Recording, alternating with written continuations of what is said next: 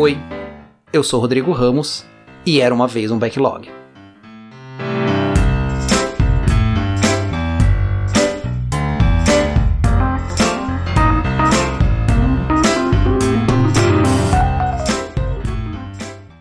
A lenda de um homem que pode se transformar em lobo é incrivelmente antiga. E podemos encontrar referências lá na mitologia grega, onde os membros de uma tribo chamada Neuri se transformavam em lobos por vários dias e depois retornavam à forma humana. Ao longo do tempo, claro, essa lenda evoluiu e coisas como transformação na lua cheia foram sendo adicionadas. Um outro acréscimo foi a vulnerabilidade por objetos de prata. Com isso, agora espadas ou balas de prata podiam te proteger. E não tem nada mais tranquilizante do que saber que você tem uma saída efetiva e uma proteção caso você se encontre com algo tão assustador assim.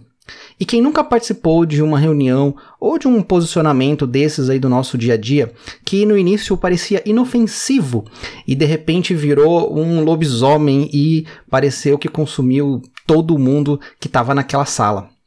Orçamentos estourados, prazos que nunca são cumpridos, produtos que nunca chegam a ver a luz do dia. E como seria bom ter uma bala de prata para acabar de vez com estes monstros da vida real.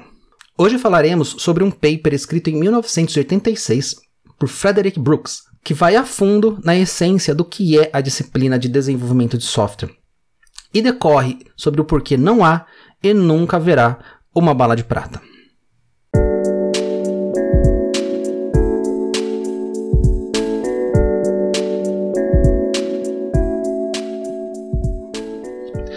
Se lembram da lei de Moore? Aquela que diz que a capacidade computacional dobra a cada 18 meses? Nas últimas décadas, os saltos foram imensos. Infelizmente, nós não vemos estes mesmos saltos na produtividade da indústria de software. E, na verdade, nós não vemos este aumento de desempenho em nenhum outro campo.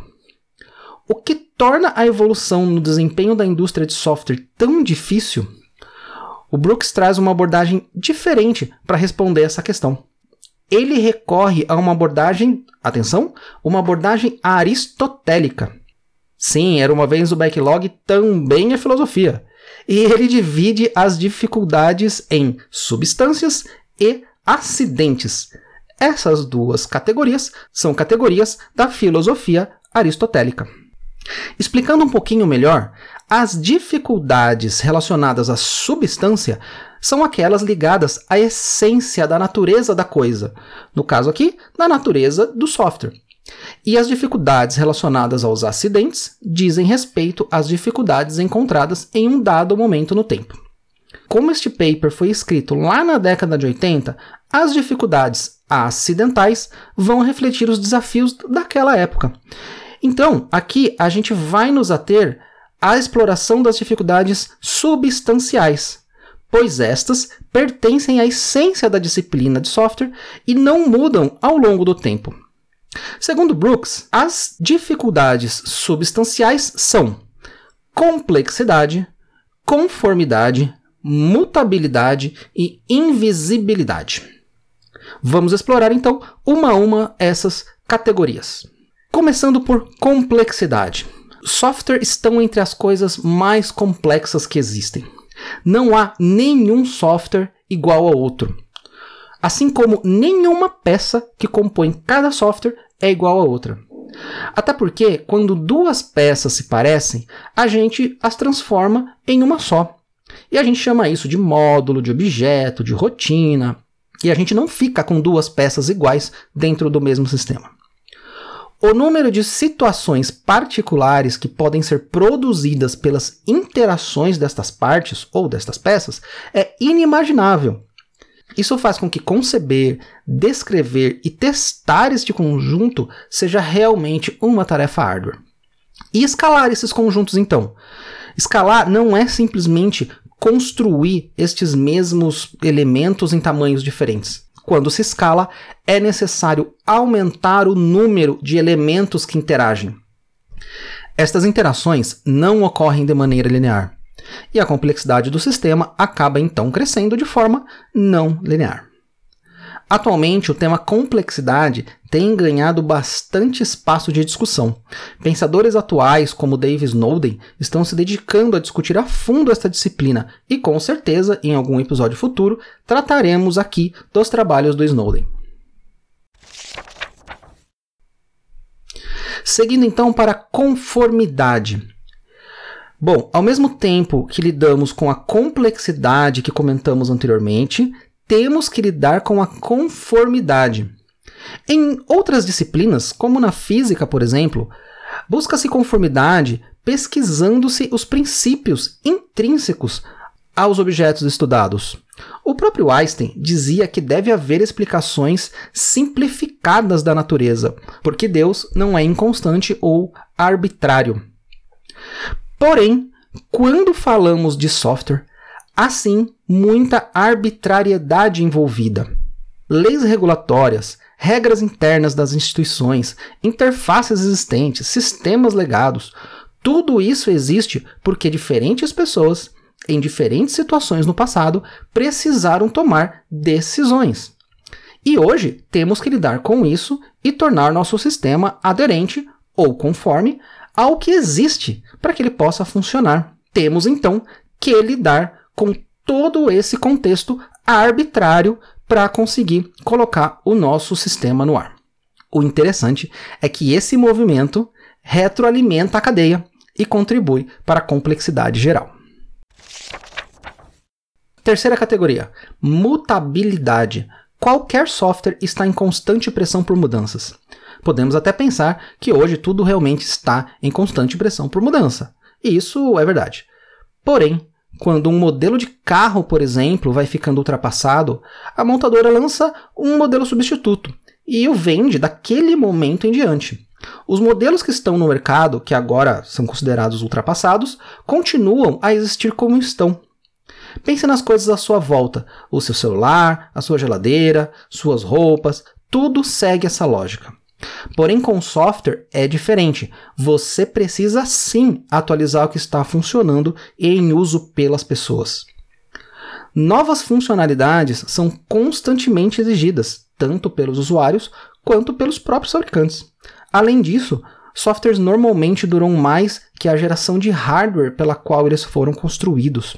Novos monitores com maiores definições, novos processadores, novas interfaces são lançadas, exigindo que atualizações constantes sejam implementadas. Por último, invisibilidade. Vamos aqui fazer um exercício. Imagine que você precise de um sofá novo para sua casa. Para saber se esse sofá novo vai caber lá na sua sala, você usa uma fita métrica e algumas noções básicas de geometria das formas e do espaço. E é algo até simples de resolver. Se pensarmos também num circuito impresso, ele também ocupa um lugar físico no espaço. Para todos esses casos, a geometria real pode ser capturada muito bem por abstrações geométricas e serem modeladas num software, num papel ou do modo que você preferir. Já com software, não dá para fazer isso. Software é invisível. Não há uma abstração geométrica onde podemos posicionar os programas, os módulos e as construções e entender como eles irão interagir. Claro que há técnicas para desenhar sistemas, fluxos de dados, fluxos de interações, dependências, e essas técnicas fazem o seu melhor no sentido de tentar materializar essas abstrações.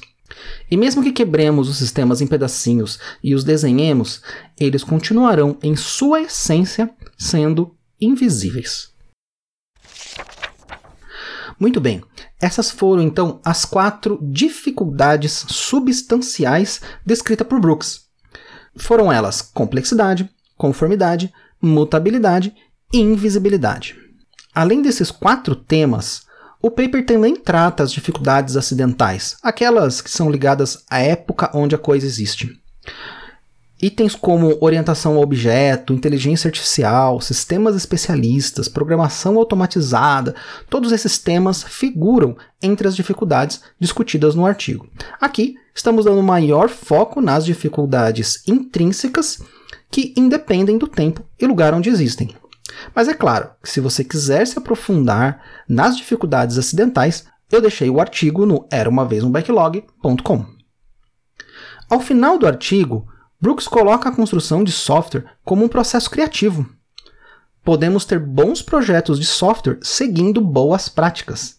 E boas práticas são sempre melhores que práticas nenhuma. Cursos, livros, institutos, métodos, todos eles farão com que nossas práticas se elevem de medianas ou ruins para boas. Porém, elevar de boa para ótima dependerá muito mais do que isso. Segundo Brooks, somente grandes profissionais adequadamente preparados poderão desenvolver grandes sistemas.